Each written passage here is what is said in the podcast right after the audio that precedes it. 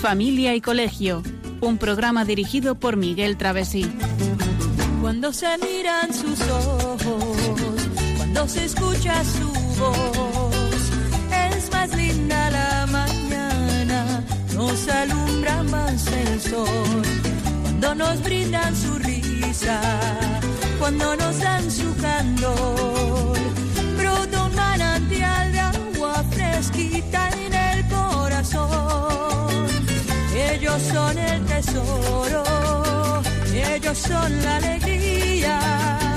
Es por ellos que la vida se vuelve más dulce, se vive mejor. Son los hijos la bendición.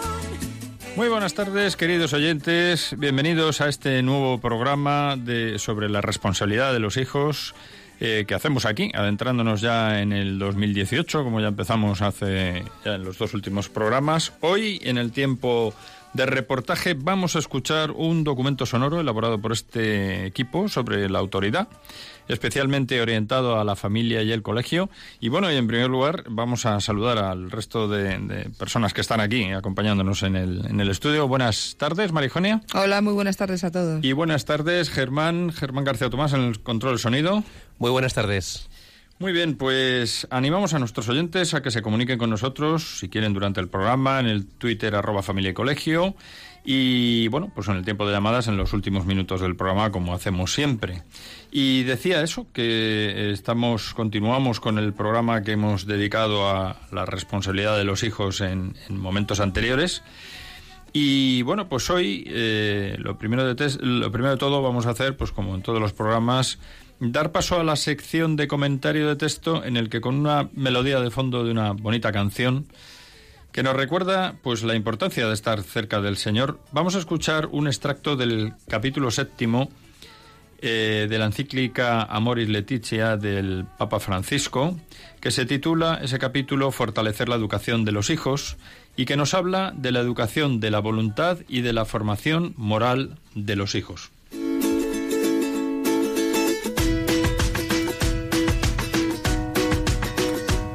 Comentario de texto.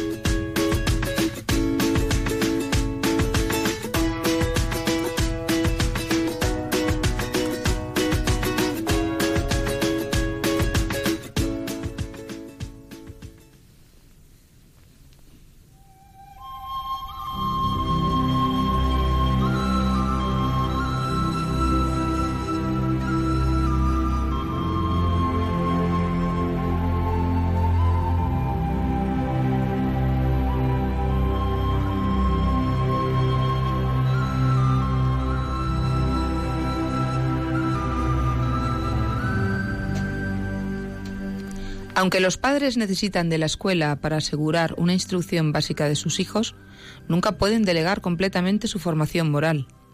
El desarrollo afectivo y ético de una persona requiere de una experiencia fundamental, creer que los propios padres son dignos de confianza. Esto constituye una responsabilidad educativa, generar confianza en los hijos con el afecto y el testimonio, inspirar en ellos un amoroso respeto. La tarea de los padres incluye una educación de la voluntad y un desarrollo de hábitos buenos e inclinaciones afectivas a favor del bien. Esto implica que se presenten como deseables comportamientos a aprender e inclinaciones a desarrollar.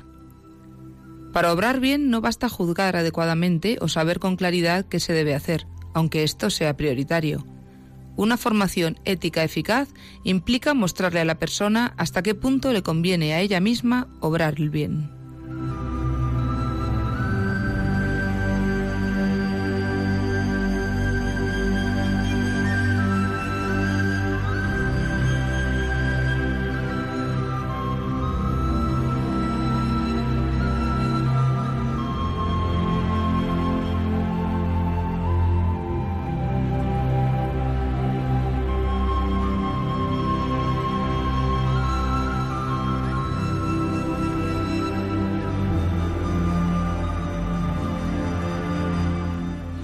Bueno, pues en este texto que hemos escuchado, que como decíamos antes es un extracto del- de la encíclica del Papa Francisco, Amoris Laetitia, Pues nos, el Papa nos recuerda cómo eh, los padres necesitan, necesitamos que la escuela asegure una instrucción básica, dice así, de los hijos, pero que nunca pueden delegar completamente su formación moral. Es decir, el papel de la, de la, del colegio es eh, subsidiario, digamos, es decir, que llega hasta donde los padres no pueden llegar, porque los padres, lógicamente, tenemos que trabajar para sacar adelante la familia y, claro, eh, no podemos dedicarnos también a instruir a nuestros hijos. Por eso de ahí viene la raíz de por qué el colegio, la escuela, pues cumple su función instructiva. Pero, claro, no podemos delegar esa responsabilidad que tenemos, ¿no?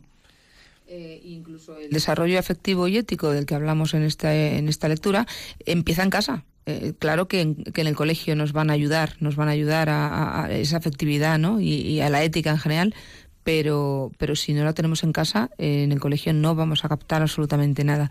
Por eso la primera familia, la primera em, educación en familia y la primera catequesis está en casa, está con los padres, ¿no? Y claro, los padres eh, tenemos que ganarnos la confianza de nuestros hijos, porque ahí está la base de esa afectividad, ¿no?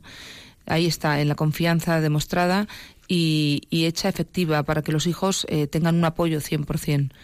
Si no, mm. es que a veces hay, padres que, equivocadamente y buenamente además, tampoco es mala intención, es simplemente ignorancia, pues piensan que es un buen colegio, es un colegio religioso, bueno, pues ya le educarán eh, allí en, la educación eh, tanto cultural como espiritual, como afectiva, como sexual. No, no, no nos equivoquemos. Todo eso, todo lo que sea moral, pertenece a los padres, pertenece solo y exclusivamente a los padres con ese apoyo de la, del colegio. Y qué interesante es, me parece a mí, destacar el aspecto de que el Papa habla de la tarea de los padres que incluye una educación de la voluntad. Y esa educación de la voluntad, precisamente, estamos hablando en estos programas últimos, hoy lo cerramos este ciclo que hemos dedicado, precisamente a la responsabilidad de los hijos. Claro, si los padres no educamos la voluntad de nuestros hijos, y no conseguimos que tengan, que desarrollen esos hábitos buenos y esas inclinaciones afectivas hacia el bien, pues claro, mm, nuestros hijos no van a aprender esa responsabilidad. De ahí que también hayamos extractado este texto porque nos viene muy bien, ¿no? Para reforzar este argumento. Y claro, para actuar bien no basta con saber o juzgar bien, ¿no? Las situaciones, sino que también pues hay que mostrar a las personas hasta qué punto le conviene a uno obrar bien, ¿no? Siempre con el ejemplo por delante, ¿eh? Eso desde luego. O sea, nosotros tenemos que dar ejemplo para que la otra persona lea, lea en esa eh, en ese comportamiento, ¿no? Y diga, oye, pues esto es lo que toca. El ejemplo, el ejemplo arrastra. Precisamente, fíjate, hoy en un, en un tuit veía, se veían dos, dos mujeres hablando y al lado de cada una de ellas sus hijos, ¿no? Y entonces eh, una de las mujeres tenía un teléfono móvil en la mano y su hijo un teléfono móvil. Y la otra mujer tenía un libro y el, el niño que tenía al lado tenía un libro. Y le decía a la que tenía el móvil a la que tenía el libro. Dice, oye, ¿cómo lo haces para que tu hijo lea? sin palabras, sin comentarios, ¿no? Es decir, madre que lee, eh, niño que lee, madre que está con el móvil todo el día, niño que está con el móvil todo el día. Es decir, nuestros hijos aprenden nuestros comportamientos y eso ese es el kit de la cuestión, ¿no? Esa es la clave. Bueno, pues yo creo que sin más podemos adentrarnos ya en el, en el tema del programa y un breve recordatorio, simplemente decir que en el último programa hablamos sobre qué es la responsabilidad y empezamos a concretar de qué manera podemos tanto padres como profesores, enseñar progresivamente a nuestros hijos y alumnos a que sean, pues lo deseablemente, como mínimo suficientemente responsables, pues como un ejercicio de preparación para la vida, ¿no? Bueno, pues hoy vamos a seguir desarrollando cómo podemos ayudar a nuestros hijos y alumnos a descubrir cómo ejercer esa responsabilidad de manera gradual, tanto en la familia como en el colegio, en la sociedad, en su ambiente, y administrando también nuestro apoyo, porque esto es una cuestión de ir administrando, mm, dosificando, ¿no? Porque si no dosificamos nuestra enseñanza, pues eh, saturamos a nuestros hijos y si, y si no lo dosificamos bien y lo hacemos de una manera muy muy dilatada en el tiempo, pues corremos el riesgo de que no enseñarles nada, ¿no? Ese es el arte de educar, el saber eh, estar lo suficientemente encima como para que ellos eh, noten la presencia, pero no el agobio. Mm, yo creo que se entiende, ¿no? Hay que estar, pero no hay que, no hay que agobiar. Hay que... Se entiende y luego depende del carácter de los padres, depende del carácter de los profesores también, el cómo eh, enfoquemos esto. Y ¿no? el carácter Porque- de los hijos también, y cómo el carácter admitan. de los hijos, claro, Sí. porque hay hijos que no aguantan a la primera que les digas nada y hay hijos que, que, que, sin embargo, se lo dices 25 veces o no, no se enteran, ¿no? Sí, pero también es cierto que si desde pequeños tienen una tónica general pues mm, asequible, que unos padres estén encima eh, sin agobiar, eh, o sea, que ellos se den cuenta de que tienen ahí un apoyo y, un, y un- un- que están echando un ojo siempre para, para cuidarles, no para, para organizarles la vida y para ayudarles en un momento dado, pues eso es muy bueno. Los hijos ahí tienen un apoyo. Tampoco hay que pasarse, ¿no? Y ser unos super protectores, sobreprotectores. Bueno, todo esto lo hemos ido hablando y lo iremos viendo. Bueno, pues vamos a ver algunas de las actividades que fomentan la responsabilidad de nuestros hijos. Por ejemplo, en casa, decíamos el otro día, enumeramos ya de las actividades sociales que pueden hacer, colaborar en casa y, bueno, pues contribuir a la lista de la compra, ¿no? Esas eran dos, dos de las cosas que ya habíamos visto como dentro, digamos, enmarcándolo, por clasificarlo de alguna manera en actividades sociales. Sí, porque habíamos, habíamos dicho un poco el, el, pues eso, cómo nuestros hijos tenían que, colaborar tanto en, la- en el colegio como en casa. En casa, primero personalmente con sus cosas, ¿no? Su, su, su, su material, su ropa, sus, sus cosas personales y, y luego pues que también no viven solos en casa, viven en familia y por supuesto hay que colaborar. Y entonces en el tema de colaborar en casa, pues oye, hay que contribuir a la limpieza, el orden de su habitación, de las cosas que, que, que utilizan, ¿no? Y pensando que la casa no es de ellos nada más, es de todos y que hay- es un sitio donde hay que estar mm, bien, hay que hacerla agradable. Entonces, a lo mejor pueden un día fregar los platos, pueden limpiar el polvo, pueden fregar el suelo, pueden tender la ropa, recogerla, incluso alguna vez planchar, no les pasa nada. Porque es que si no, se acostumbran a ser muy egoístas y a vivir pues de todo lo que les hacen y exigen. ¿Y por qué le llamamos a esto actividades sociales? Hombre, porque eh, esa, ese trabajo que puedan hacer en casa, esa colaboración, ese ayudar a, a contribuir en que falta en la lista de la compra, etcétera, pues todo eso repercute, digamos, socialmente a nivel familiar, ¿no? Haber llamado positivamente. actividades familiares. ¿Qué otras cosas pueden hacer nuestros hijos? Pues mm, que tengan relación con el resto del, del mundo, ¿no? Pues visitar a otros familiares, por ejemplo. Otros familiares, ir a verles a casa, de esa manera pues aprenden el valor de la familia, aprenden a socializarse también desde pequeñitos y también aprenden a apoyar a los demás, porque cuando vamos a ver a los abuelos, que ya son mayores, o a un tío que sea un tío suyo que ya sea mayorcillo, que tenga problemas, que esté enfermo o que no sé, o simplemente que se sienta muy solo, pues ellos aprenden también a que hay que estar ahí, ¿no? Y esa es otra otra actividad interesante, ¿no? Sí, sí, sí. Desde luego que tenemos que acostumbrarles y visitar a los enfermos y ayudar a los que necesiten. O sea que mm, eso es ejercer la caridad y darse a los demás. Es que eh, nos está pasando hoy en día que con las prisas que llevamos, ¿no te parece, Miguel? Vamos siempre corriendo para un lado para otro. No tenemos tiempo casi de, de ver a, los familiares, a los amigos. Pues hay que, hay que intentar salir de ese egoísmo, entre comillas, porque a veces no, no somos nosotros los que, los que fomentamos eso, pero tenemos que intentar pensar un poco y parar y decir, a ver, eh, ¿Qué estoy haciendo? ¿Qué estoy haciendo con mi vida? Yo no puedo correr tanto. Hay que hay gente que necesita que estemos con ellos, eh, empezando por la propia familia, ¿no? Eh, hay que acompañar a los abuelos, hay que hay que dar tiempo, hay que darnos para, para los demás. No solamente Fíjate, es Yo creo al final, Sí. María Eugenia, que es una cuestión de, de orden también. También, Una sí. cuestión de prioridad en la cabeza, ¿no? De orden en la cabeza, orden mental. Que al final es lo que hemos hablado en varias ocasiones. Pues el orden en las cosas nos lleva al orden en la cabeza. El orden en la cabeza nos lleva al orden en las cosas. Es decir, todo, todo está ahí, en el orden en nuestras actividades diarias, en prever lo que tenemos que hacer, en hacer un cálculo estimativo, a ojo, ¿no? De, oye, voy a tardar tanto tiempo en llegar a un sitio, pues tengo que mm, echar la moviola atrás para no llegar tarde. El hacer de todo, en fin, todo esto tener un poquito de orden. Sí. Y oye, ¿y en el entorno escolar qué cosas eh, podríamos...? Pues, pues realmente el entorno escolar es muy parecido al entorno familiar, porque al final es trabajar humanamente con personas. Eh, en el entorno escolar, pues se me ocurre cumplir las normas. Hay unas normas en el colegio, pero también hay unas normas en casa. Hay que ser puntuales en las clases y en las actividades. Hay que realizar los trabajos eh, que nos mandan, los deberes y las tareas, y hay que hacerlos y además bien. Hay que guardar el móvil en las clases. Eh, hay que los exámenes hay que estudiarlos, no copiar y se trata de hacer nuestro trabajo bien, tanto el de los alumnos como el de los profesores. Hay que hacerlo bien, porque si lo haces Hombre, chapuceramente fíjate, no sirve para nada. Una cosa, aquí una pequeña reflexión, pero mm, nuestro modelo como cristianos, pues es Jesucristo. ¿Qué haría él en el colegio? Que también iría al colegio, seguro, o a su escuela de como fuera en, en- en Nazaret, o, en fin. ¿Cómo lo haría? Pues hombre, no, no, no, no me lo imagino copiando, ¿no? no creo que el modelo nuestro no, no va por ahí, ¿no? Y entonces, bueno, pues hay que tratar de hacer el trabajo y hacerlo bien, ¿no? Con perfección, con perfección humana en la medida de lo que cada uno pueda dar de sí, ¿no? Sí, si nos equivocamos volvemos a empezar, vamos a rectificar, pero se trata de no hacer chapuzas.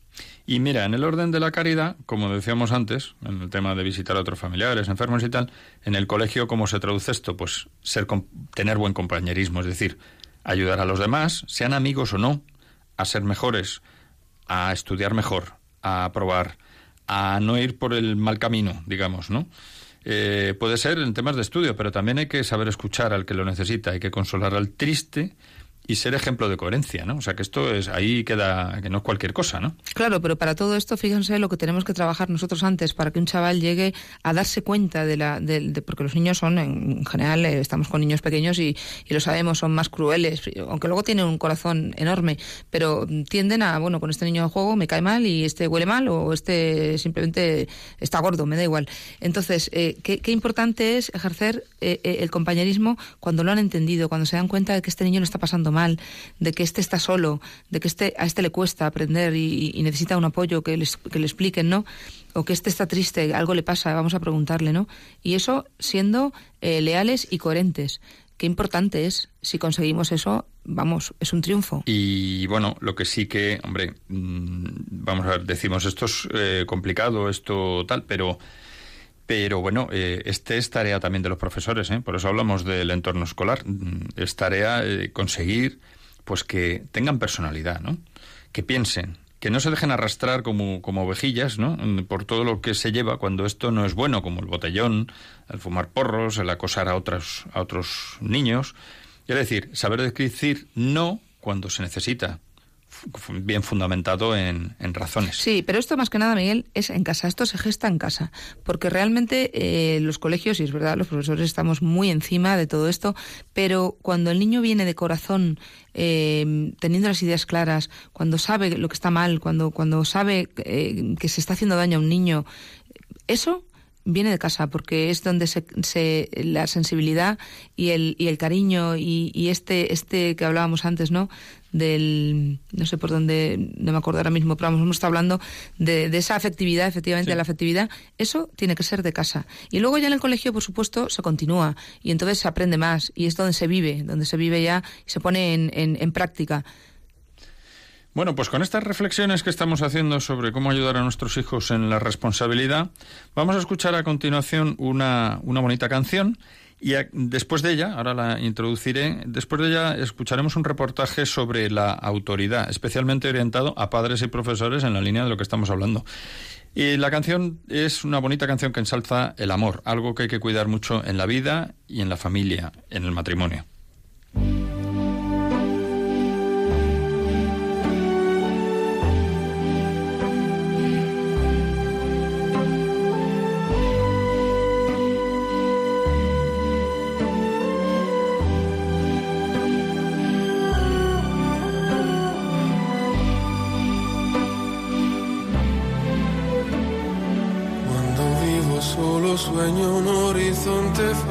De palabras. En la sombra y en tres luces todo es negro para mi mirada. Si tú no estás junto a mí, aquí tú, en tu mundo, separado del mío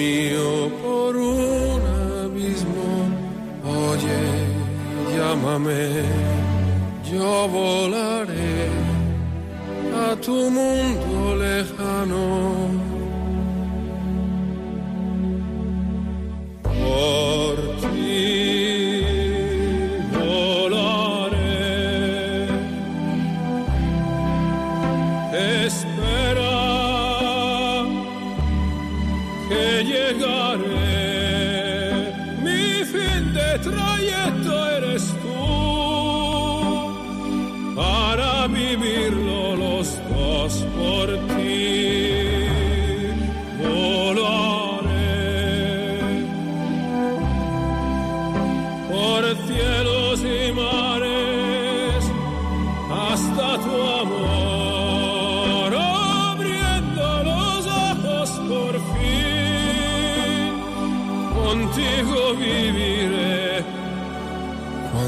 Estás lejana sueño un horizonte falto de palabras y yo sé que siempre estás ahí, ahí.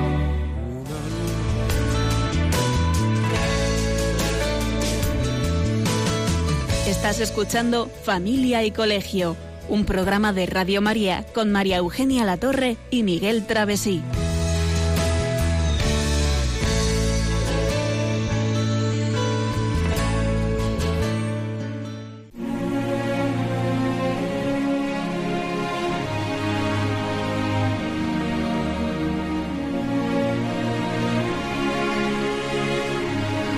El reportaje de Familia y Colegio.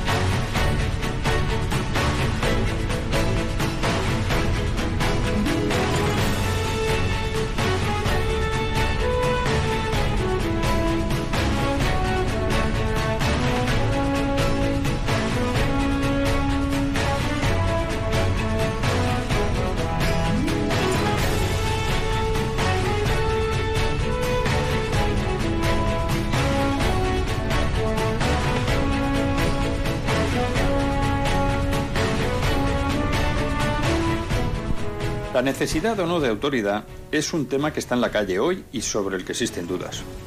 Cada vez es más frecuente oír hablar de niños y jóvenes con comportamientos sociales problemáticos. ¿Es realmente así o es que los medios de comunicación solo resaltan lo negativo? ¿O quizá existan realmente problemas? Y si es así, ¿cuál es la causa? ¿No será que la falta de autoridad en general en la sociedad y en particular en la familia y en el colegio, contribuye a fomentar esas actitudes de violencia, de acoso o de desarraigo social? ¿No estaremos haciendo algo mal? ¿No estaremos educando a nuestros hijos y alumnos de un modo permisivo y en consecuencia desconcertante para ellos?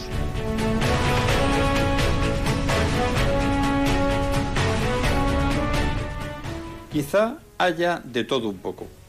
Es cierto que los medios de comunicación hablan más de noticias negativas y llamativas que de la normalidad.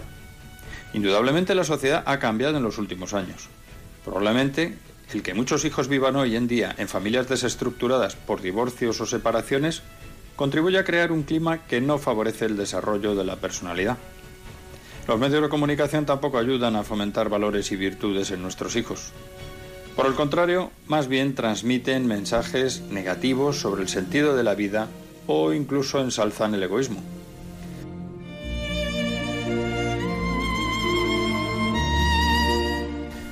Pero no todo es malo. Muchos jóvenes están deseando hacer algo grande en su vida. Como dice José Ignacio Moreno Iturralde, doctor en historia y profesor desde hace ya 30 años, en su último libro, Nuestros hijos y alumnos necesitan ánimo y exigencia para hacerles ver lo hermosa que es la aventura del saber y la libertad y seguridad que ofrece. Hay que poner en juego su libertad. Por otra parte, una autoridad bien ejercida es necesaria para el desarrollo emocional de nuestros hijos y alumnos. Y si no la ejercen los padres y profesores, si no son un referente, ellos la van a buscar en otros líderes, y estos no tendrán nunca los mismos intereses altruistas que aquellos.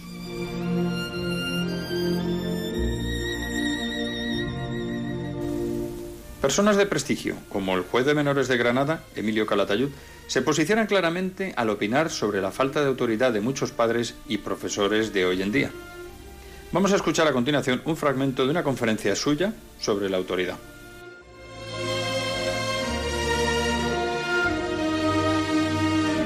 Toda autoridad tiene que tener un derecho coercitivo. ¿Qué derecho coercitivo yo tengo con mi hija? ¿Qué derecho coercitivo tengo yo con mi hijo? Y así nos va. Y así nos va. Hemos pasado del padre autoritario al padre colega. Y no tengo autoridad sobre mi hijo. Y sin embargo después tengo la responsabilidad de su educación. Llegamos al segundo escalón. Y en la escuela. Y ha pasado exactamente lo mismo, que es que no tenemos término medio. Hemos pasado de la escuela preconstitucional a la escuela postconstitucional. Hemos pasado de la escuela, todos en pie, recién las filas, nuestras cuadras van palmeta, mano extendida que llega don José. Y ya ni llega don José, ni llega José, ni llega Pepe, ni llega Pepillo. Pues somos todos colegas y somos todos iguales. Y como somos todos colegas y somos todos iguales, hasta quitamos la tarima. Pues no, señor. Pues no, señor. Y lo mismo que yo cuando celebro el juicio me pongo mi toga porque los signos son importantes, la tarima es importante. Para demostrarle al alumno que para estar a este lado de la tarima hacen falta muchos años y muchas horas de estudio. Luego, si la ley dice que todos somos iguales ante la ley, yo digo que todos somos iguales, pero unos más iguales que otros. Y se está viendo. Yo soy más igual que mi hijo porque soy su padre. Y el maestro tiene que ser más igual que el alumno porque es su maestro. Ni más ni menos. Pero aquí somos todos iguales. No, señor. Y si somos iguales, unos más iguales que otros. Y están pidiendo los maestros el principio leyes que dicten que se les reconozca la autoridad. Si no hace falta dictar tantas leyes en este país, hay que aplicar las leyes que tenemos. Y hay dos artículos que están en vigor y que se tienen que aplicar y que hemos tenido complejos de aplicarlas. Yo los llevo aplicando toda mi vida, que son el famoso artículo 24 del Código Penal y el 550. El artículo 24 del Código Penal define lo que es funcionario y autoridad a efectos penales, no a efectos administrativos, a efectos penales.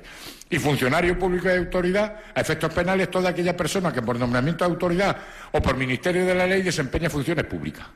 Luego un presidente, un consejero, un alcalde, un concejal, un médico, un guardia civil, un policía y un maestro. Tiene la consideración uno de autoridad y otro de funcionario público. Y hay un delito, que es el artículo 550, que dice que aquella persona que agrede a un funcionario o a una autoridad en el desempeño de su función o con ocasión de ella está cometiendo un delito de atentado. Luego, cuando un ciudadano agrede a un consejero, a un presidente de gobierno, a un alcalde, a un policía, a un médico y a un maestro, está cometiendo un delito de atentado. Y cuando un niño agrede a un maestro, está cometiendo un delito de atentado. Y yo os puedo decir que yo he condenado a chavales por atentar contra un maestro. Ah, el otro día diste, pero he condenado a chavales a dos años de libertad vigilada, dos, 200 eh, horas sirviendo comedores de paralíticos cerebrales, y a los padres a indemnizar a ese maestro. Pero el problema no solamente es la ley, el problema está en que esa autoridad hay que mamarla en casa. ¿Y cómo van a creer la autoridad de los maestros los niños si los padres son los primeros que no creen la autoridad del maestro? Y así no.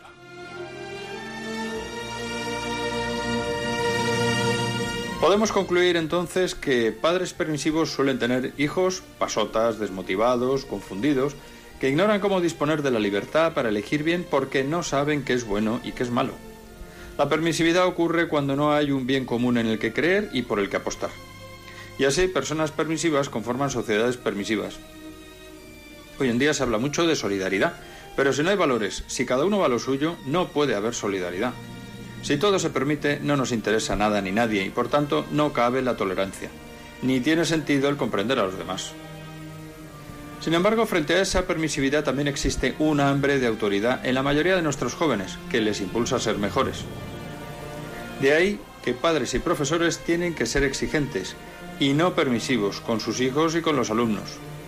Y tienen que empezar por ellos mismos, con serenidad, con valor, fortaleza, paciencia, con sabiduría para distinguir entre lo que se puede cambiar y lo que no, y con confianza en que se enseña la verdad.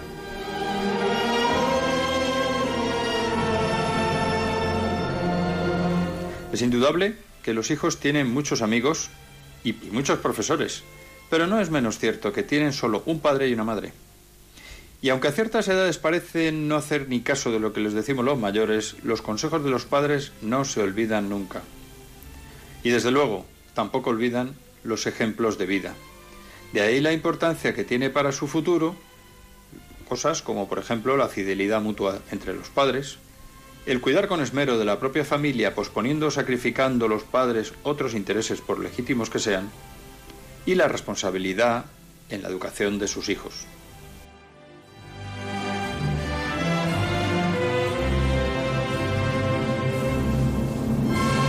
Ejercer bien la autoridad implica conjugarla con la libertad del que la recibe, ganándosela más que imponiéndola. Y esto vale tanto para los padres como para los profesores. Y para ganarse la autoridad, pues lo mejor es conseguir ser líderes. Y eso, que parece a primer punto de vista algo muy difícil, se consigue. ¿Y se consigue cómo? Pues teniendo un carácter íntegro, con fuerza de voluntad, dominando los instintos propios con inteligencia y voluntad, con dignidad y señorío, siendo a la vez humanos y enérgicos, y creando también un ambiente de confianza y libertad.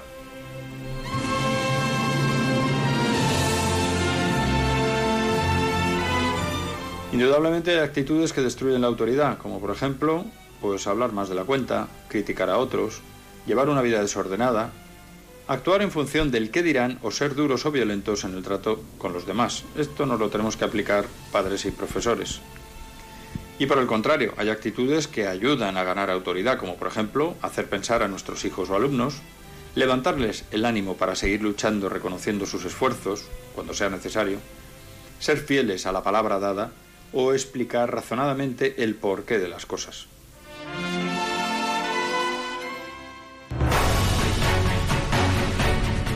En definitiva, la autoridad es necesaria para el desarrollo de la personalidad de nuestros hijos y jóvenes, y padres y profesores tienen un papel relevante que desempeñar para ejercerla. Como dijo el famoso escritor inglés Chesterton, no puede existir la educación libre porque si dejáis a un niño libre no le educaréis. Pues con optimismo y alegría asumamos padres y profesores el rol que libremente hemos elegido, ejerzamos la autoridad y eduquemos a nuestros hijos y alumnos en el bien. El resultado será indudablemente magnífico.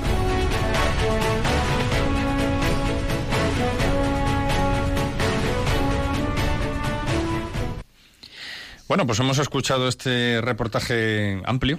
Un reportaje que no tiene desperdicio. ¿eh? Sobre la autoridad, sí. Desde luego la intervención de, del juez de menores de Granada, pues Emilio Calatayo es también muy, muy clarita, ¿no? Como él habla siempre.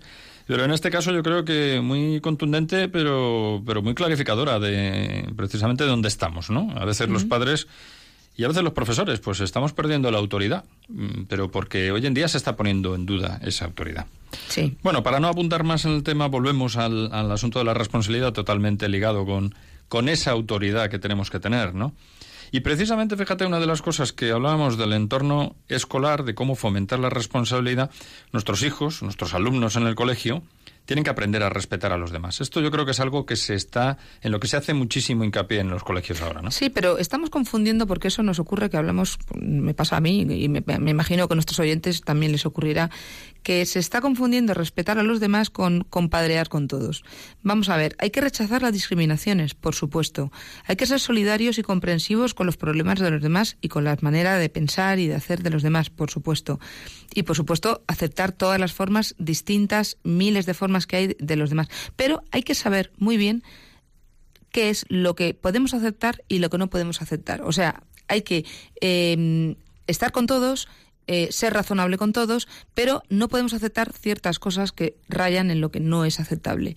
Porque claro, está muy bien, oye, mira, yo es que hago esto, pienso así, mi vida, ah, fenomenal, fenomenal, da igual, es tu vida, fenomenal. No, tampoco es que tengas que estar corrigiendo a todas horas a todo el mundo, pero eh, tenemos que tener muy claro hasta dónde podemos llegar. Porque entonces todo vale. Aquí nadie tiene límite. Porque mira, sabes que yo es que en mi vida hago esto y, me gusta llegar hasta aquí. Ah, pues fenomenal. Muy bien. Eh, esto ocurre muchas veces entre los alumnos, entre los profesores eh, y, bueno, socialmente hablando, pues que, ah, bueno, mientras no me lo haga a mí, yo pues que lo haga. El tema del aborto, por ejemplo, ah, fenomenal. Tú abortas, bueno, pues ya está. Para mí no, para mí no, pero tú, tú es, tu cuerpo. Claro, eso es una hay que saber, hay, que, saber, distinguir lo que, es como muy bien has dicho. Y eso digo que, que, por supuesto respeto a todos los demás está clarísimo, pero hay que saber dónde está el bien y dónde está el mal. No nos podemos dejar llevar de que como todo el mundo hace de todo, pues, pues ya está uno más, ni muchísimo menos. Es que es, me parece capital. Lo que has dicho me parece un punto capital, clave, ¿no? Luego eh, hay otra serie de cuestiones también que se pueden, que son importantes inculcarlas, ¿no? Y que, y que ayuda a, fomentar esa responsabilidad también en el colegio y también en, en casa, ¿no? Ser honrados es decir, conseguir que sean veraces aunque les perjudique, aunque les perjudique. Esto va un poco también en la línea de lo que hemos dicho de no copiar en los exámenes. Pues aunque te cueste más, es lo suyo, lo adecuado, es eso, no copiar. Claro, si educamos la responsabilidad y, y, de verdad han tenido un buen modelo, los chavales serán honrados, porque, porque sí, porque les saldrá. El problema es cuando ven cuquerías y ven pillerías, entonces, claro, entonces eh, si lo están viendo, lo están aprendiendo. El ser honrados lleva consigo otra cosa importante, que es esforzarse por conseguir sus propósitos. Es decir, claro, lo cómodo que es copio del de al lado, pero si yo me dedico, me esfuerzo en conseguir el el objetivo que estoy persiguiendo, que es aprobar, sacar buena nota, aprender más, pues bueno, eso hay que hacerlo. También hay que fomentar el que presten las cosas aunque sean valiosas, ¿no? Y eso muchas veces pues depende de la persona, pero hay gente a la que sí, les, es cuesta más, ¿no? Es fomentar el desprendimiento, es muy bueno eso porque es la manera en la que se, luego se van a dar a los demás. El tema de hacer deporte y ejercicio físico, eso es algo que hoy en día parece que se le da la más correcta importancia, pero no no tanto, ¿eh? Hay, hay veces que que uno en casa pues no ve eso porque yo qué sé, es más cómodo sentarse delante del sillón y ver la tele o ponerse delante del ordenador o el videojuego y tal. Entonces, bueno, pues también hay que fomentar eso, ¿no? No solamente en el colegio, también en casa. Sí, pero hacer deporte y ejercicio físico no solamente para tener un cuerpo muy bonito. No, no, no se trata de eh, Estamos hablando de lo que es de verdad... Un equilibrio. un equilibrio, un equilibrio entre el cuerpo y el... Sí. Claro, y eso, la responsabilidad también está en eso, ¿no? En fomentar esto. Y yo también quería decir un último punto el ser limpios y ordenados en su trabajo y en su aspecto personal, pues eso también es un tema de responsabilidad, ¿no? Y si conseguimos o inculcamos eso en nuestros alumnos y en nuestros hijos, pues estamos ayudándoles a, ser más responsables, ¿no? No, y además en la vida eso les guste no, lo van a tener eh, presente porque cuando vayan a una empresa el día de mañana y, vayan a hacer una, una entrevista de trabajo, eh, lo primero que van a ver es su aspecto personal. Y lo van a ver todo, ¿eh? Lo van a ver todo, pero desde luego el aspecto es muy importante. Parece que hoy en día vamos de cualquier manera pues no, es, es importante también, esa limpieza de, dentro también sale, sale por fuera, ¿no? Cuando, cuando vamos por la, por la calle, tenemos que dar un, ejemplo, tenemos que ser al más eh, ejemplares, vamos, si es que no, no hay... Lo que mostramos, nuestra imagen, eh, en nuestra imagen se ve todo, ¿no? Se ve incluso, pues eso, el egoísmo o el respeto hacia los demás, en muchas cosas, ¿no? No solamente la imagen en cuanto uno empieza a hablar, es decir, todo eso cara al futuro es fundamental. Por eso hay que la educación es integral, integral eh, recoge todo, todos los aspectos de la, aspectos de la persona. Entonces, eh, todo el tema de delicadeza, de, trato con los demás, de cariño, de acercamiento, de saber hasta dónde puedo llegar, a saber hasta dónde me puedo acercar, tanto física como, como moralmente a una persona, todo eso se aprende en casa poco a poco, porque, porque si no los chavales crecen y, no tienen parámetros para, no saben, no saben hasta dónde pueden llegar. entonces ahí tenemos lo, pues lo que, lo que estamos viendo, desgraciadamente. Muchas veces chavales que no, no saben hasta dónde pueden llegar, sí. Bueno, pues yo creo que como colofón ya de todos estos programas, yo creo que conviene hacer algunas reflexiones, ¿no? La primera que habíamos pensado hacer es sobre el castigo.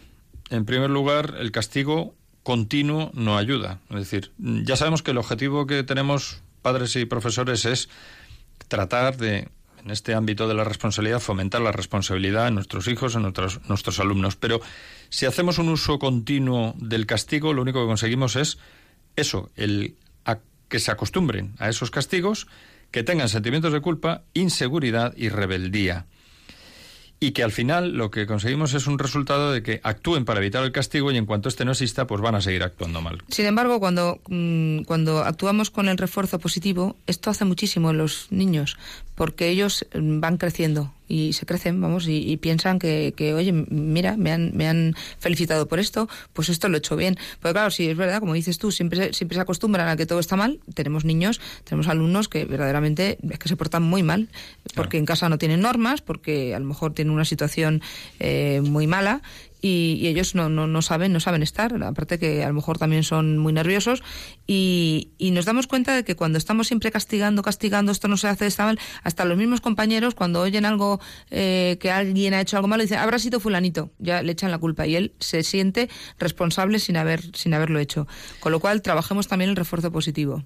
Y yo creo que la, el colofón final sobre este tema del castigo es la utilidad. El castigo realmente solo es útil cuando soluciona las consecuencias de un acto. Por ejemplo, si el cuarto del niño está desordenado, tiene que recogerlo y limpiarlo. Si lo hacemos nosotros y le castigamos con no jugar, no hemos conseguido nada. Y por último, hay que, después del castigo, ayudarles a pensar, a reflexionar para impedir que lo que ha motivado, lo que ha motivado ese castigo, se vuelva a repetir. Es decir, esa es la clave del castigo. Eh, sacamos el tema del castigo aquí en la responsabilidad porque muchas veces nos creemos que con esto ya arreglamos el problema y ya va a ser más responsable. Entonces, eh, evidentemente no. Bueno, pues yo creo que es el momento en el que tenemos que hacer una pequeña pausa musical con una canción que anima a tener ilusión en el matrimonio, nuevamente base de la familia, que debe durar para siempre y luego abriremos el tiempo de contacto.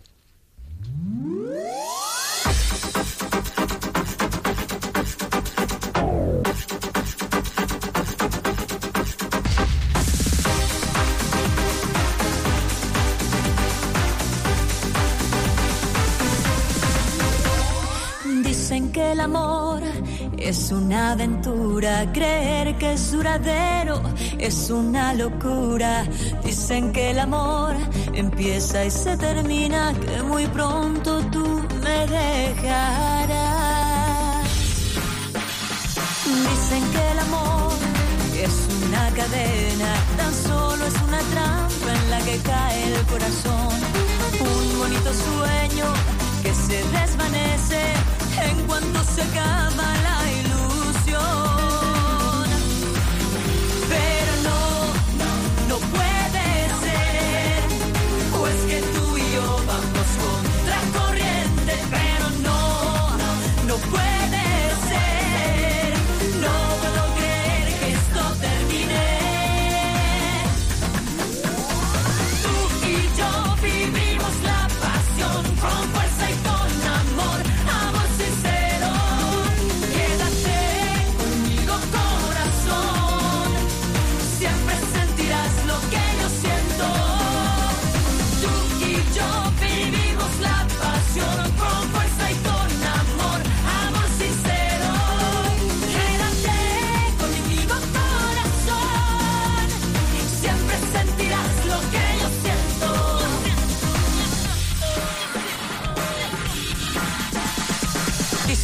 el amor es algo pasajero, es solamente un juego que se inventa el corazón, que hiere en el alma, abriendo mil heridas y tan solo nos causará dolor.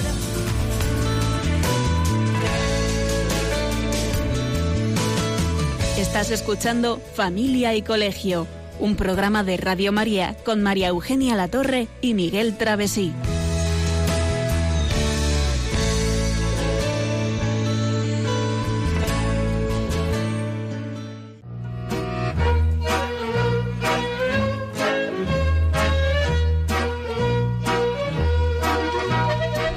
Seguirnos en Facebook o en Twitter en arroba familia y colegio.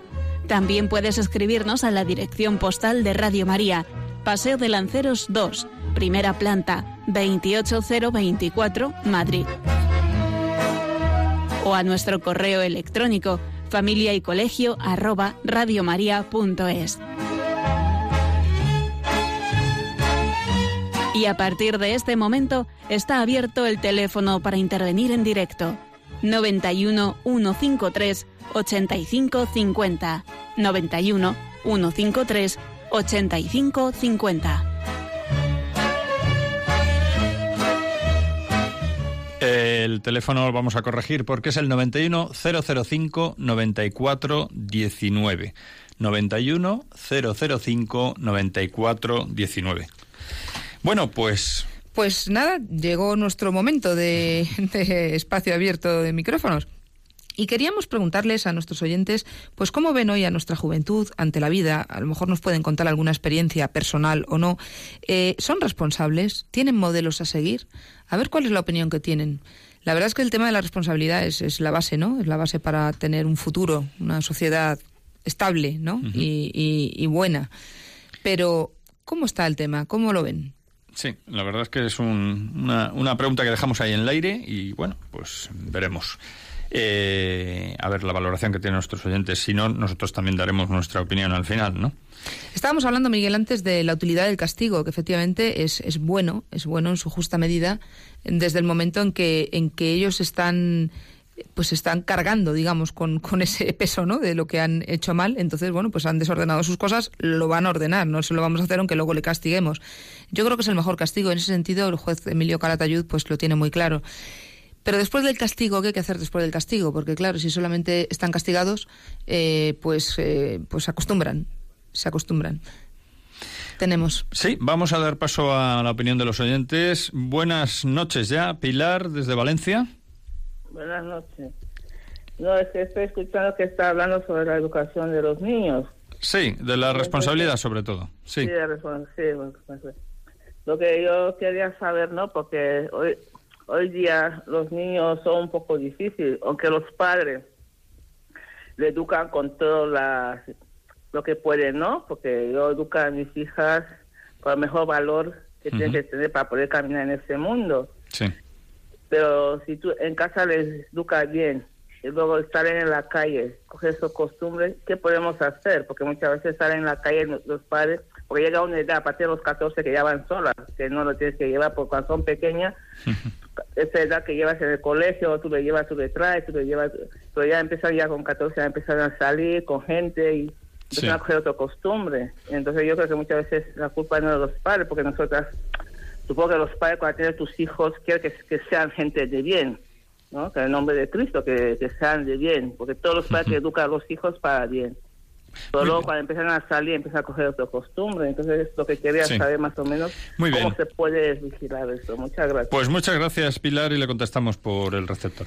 Pilar, eh, es, verdad, es verdad que está ocurriendo que, que, bueno, todo lo que hacemos en casa luego mm, hay que contar, hay que contar de entrada con que cuando salen a la calle van a ver todo lo contrario, estamos luchando contra corriente, pero también los padres tenemos que hacer un ejercicio de, de mental de decir, vamos a ver, eh, yo estoy haciendo bien, eh, seguramente, vamos, segurísimo, has educado estupendamente, pero hay que asegurarse y saber, yo estoy haciéndolo perfectamente, es decir, todos pensamos que lo hacemos bien, entonces vamos a afianzar eh, esa, esa educación, vamos a, a- a formarnos bien los padres para estar muy seguros de lo que estamos haciendo. Aun haciéndolo muy bien, porque todos lo pensamos así, hay que asegurarse, hay que formarse, no hay que dejar la guardia, porque ningún padre y ninguna madre en general eh, lo hace mal, porque no, porque todo es hi- hijo sé bueno, hijo de las cosas bien, pero hay que dar razones, hay que dar argumentos y los niños tienen que ir con seguridad. Entonces, esas costumbres de la calle ya no les, ha- ya no les harán tanta mella, ya sabrán decir que no. Ahí está la, la cuestión, ¿no? El que sepan decir que no. Nos tenemos que asegurar de eso antes de que salgan. Aún así, contamos con la debilidad de los niños, de nuestros hijos, con que podemos hacerlo no, no perfecto, perfectísimo, pero bueno, con buena voluntad sale. Bueno, pues vamos a dar paso a María desde Almería. Buenas noches, María. Sí, buenas noches. Adelante. Yo quería mm, hacer un comentario porque yo tengo dos hijos. Mi- mis hijos son educados por, por el- eh, en la familia, lo Sí. mismo el uno que el otro, son diferentes totalmente, la noche y el día. Y, y entonces yo lo que sí mm, mm, he echado de menos es una base religiosa en la familia. Cuando tú tienes a Dios mm, como, como el centro de tu vida, es muy importante porque mm, eh, es una educación, es una humildad, es un, te da un- unos valores que tú no los recibes en la sociedad, Sí. solo te vienen de Dios. Entonces yo, mm, mis padres eran muy buenas personas, so- mm, mi madre vive aún todavía, mi padre una persona que era un espejo para mí donde yo me miraba porque más respetuoso. No iban a misa, eso, pero yo sí sé que en, en la familia de mi padre ha habido sacerdotes, monjas, es decir, que ha venido de una familia muy muy religiosa. Y mi padre me decía cuando yo me metí en la renovación carismática, y él me veía rezar, porque yo ya lo hice después de casada con mis hijos más mayores, y me decía mi padre, te pareces a mi familia. Tú rezas como, como los míos. Entonces yo, yo notaba que cuando yo me metí en el grupo de la renovación, eh, yo ahí tuve una experiencia espiritual que fue una base muy importante, aunque ya mis niños eran más mayores y todo, pero yo ya ahí he ido recogiendo redes como he podido y he ido intentando que mi hijo vaya encauzándose y bueno, cuesta porque cuando no te viene desde un principio te cuesta, pero yo sí he entendido que el centro del matrimonio, de la familia, Sí. tiene que ser. Muy bien, pues María, muchas gracias por el comentario y, y ya le contestamos a través de la radio, ¿vale? Claro, muy buena la aportación, muy buena tu aportación, María, pero es que tú misma lo has, has contestado, tú misma has preguntado y has No, contestado. sí, lo ha dicho que era un comentario. Claro, o sea, claro, no, muy bien. una pero- no, no, bueno, realmente no has Una preguntado. afirmación, efectivamente, una afirmación no, pero muy bueno porque es que eh, ahí mismo sale. Claro, eh, la, la verdadera libertad eh, está en Dios y, y Dios ordena. Y cuando tenemos a Dios presente, todo sale. Los hijos van encaminados y dices, qué suerte, eh, no ha fallado ninguno desde pequeñitos. ¿Por qué? Pues porque está Dios en medio. Y qué, qué- qué suerte, claro, si es que está Dios en medio, no es suerte, es que lo has buscado. Luego también es verdad que está la libertad de los hijos, que te puede salir uno más rebelde, menos Sí, rebelde. pero ahí está también el arte de saber un- conocerlos y saber eh, a cada uno darle lo que necesita. Tienes un buen comienzo ya, ¿no? Si todo el mundo lo viera así, sería maravilloso, pero claro, ahí está. Pues continuando con lo que estábamos hablando de algunas reflexiones que no queremos dejar en el tintero mientras eh, pues eh, vemos como por ejemplo hay que valorar el trabajo y el esfuerzo de los hijos no o de los alumnos no el mejor elogio pues muchas veces es algo del estilo que qué orgulloso debes estar con esto, qué bien te ha quedado, qué responsable eres, qué bien cuidas a tu hermana o qué bien haces esto, ¿no? Lo que lo que llamamos refuerzo positivo, que es muy importante, sí. Y luego es muy importante educar en la libertad. Sí. Educar en la libertad porque porque el, la libertad que significa no, no haces lo que te da la gana, sino sabes lo que quieres para ti, porque eh, tú mismo te pones límites y, sabes el porqué, el porqué de las cosas, por qué quieres esto y no, y no lo otro. Bueno, vamos a hablar con Carlos, que nos llama desde Madrid. Buenas noches, Carlos. Hola, buenas noches. Adelante. Pues, muchas gracias por este programa que es tan interesante. Gracias.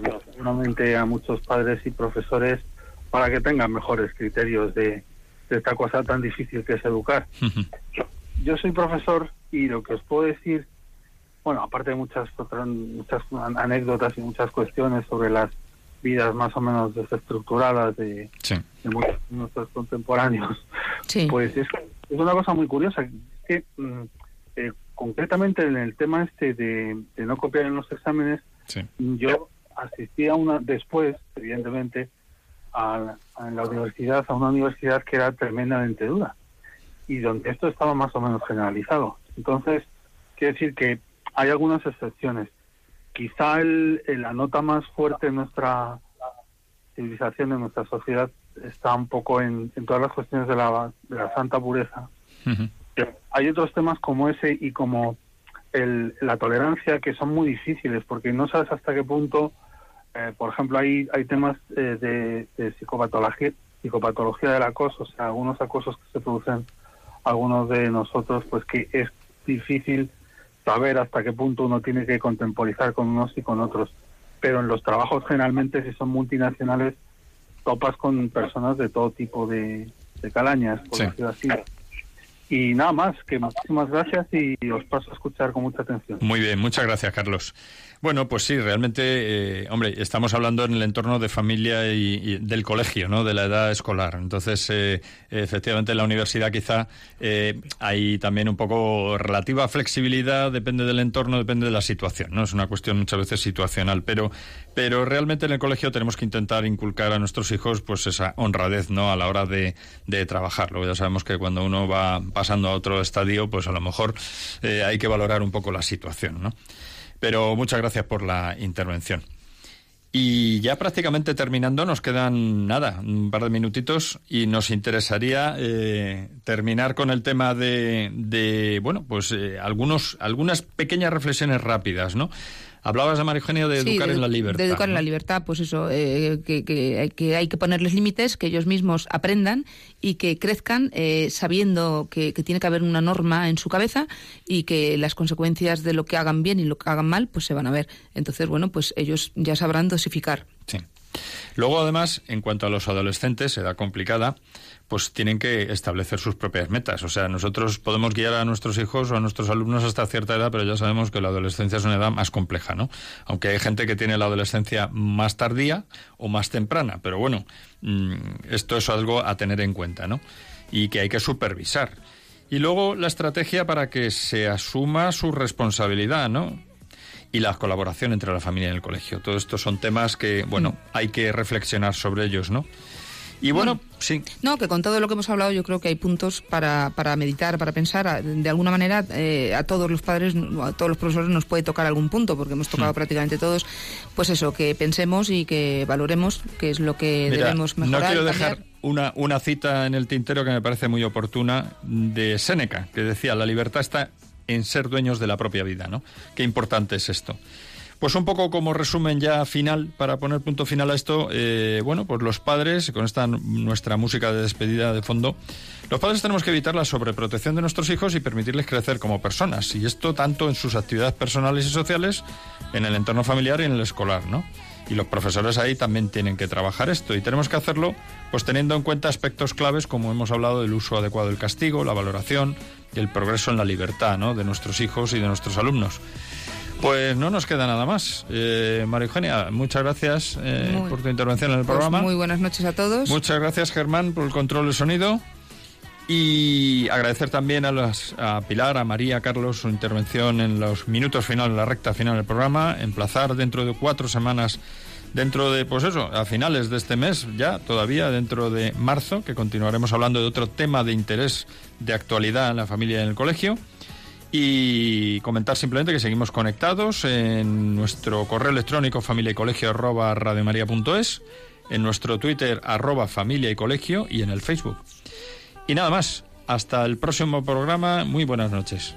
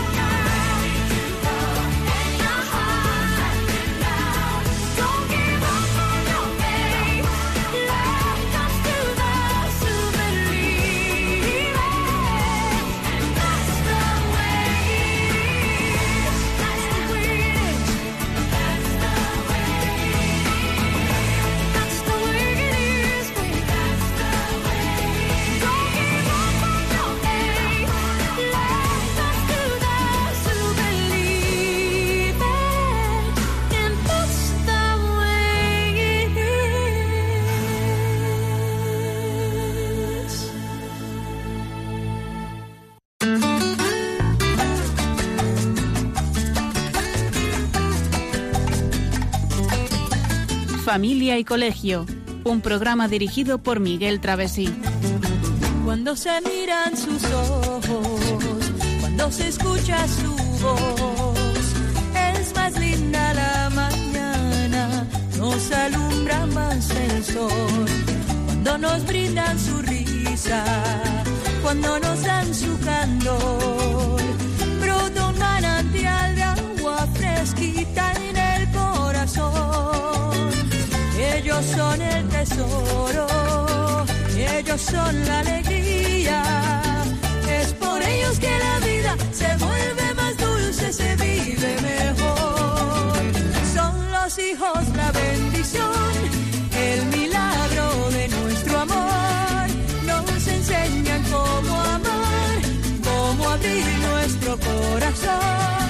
Son los hijos la bendición el milagro amor son la esencia del hogar.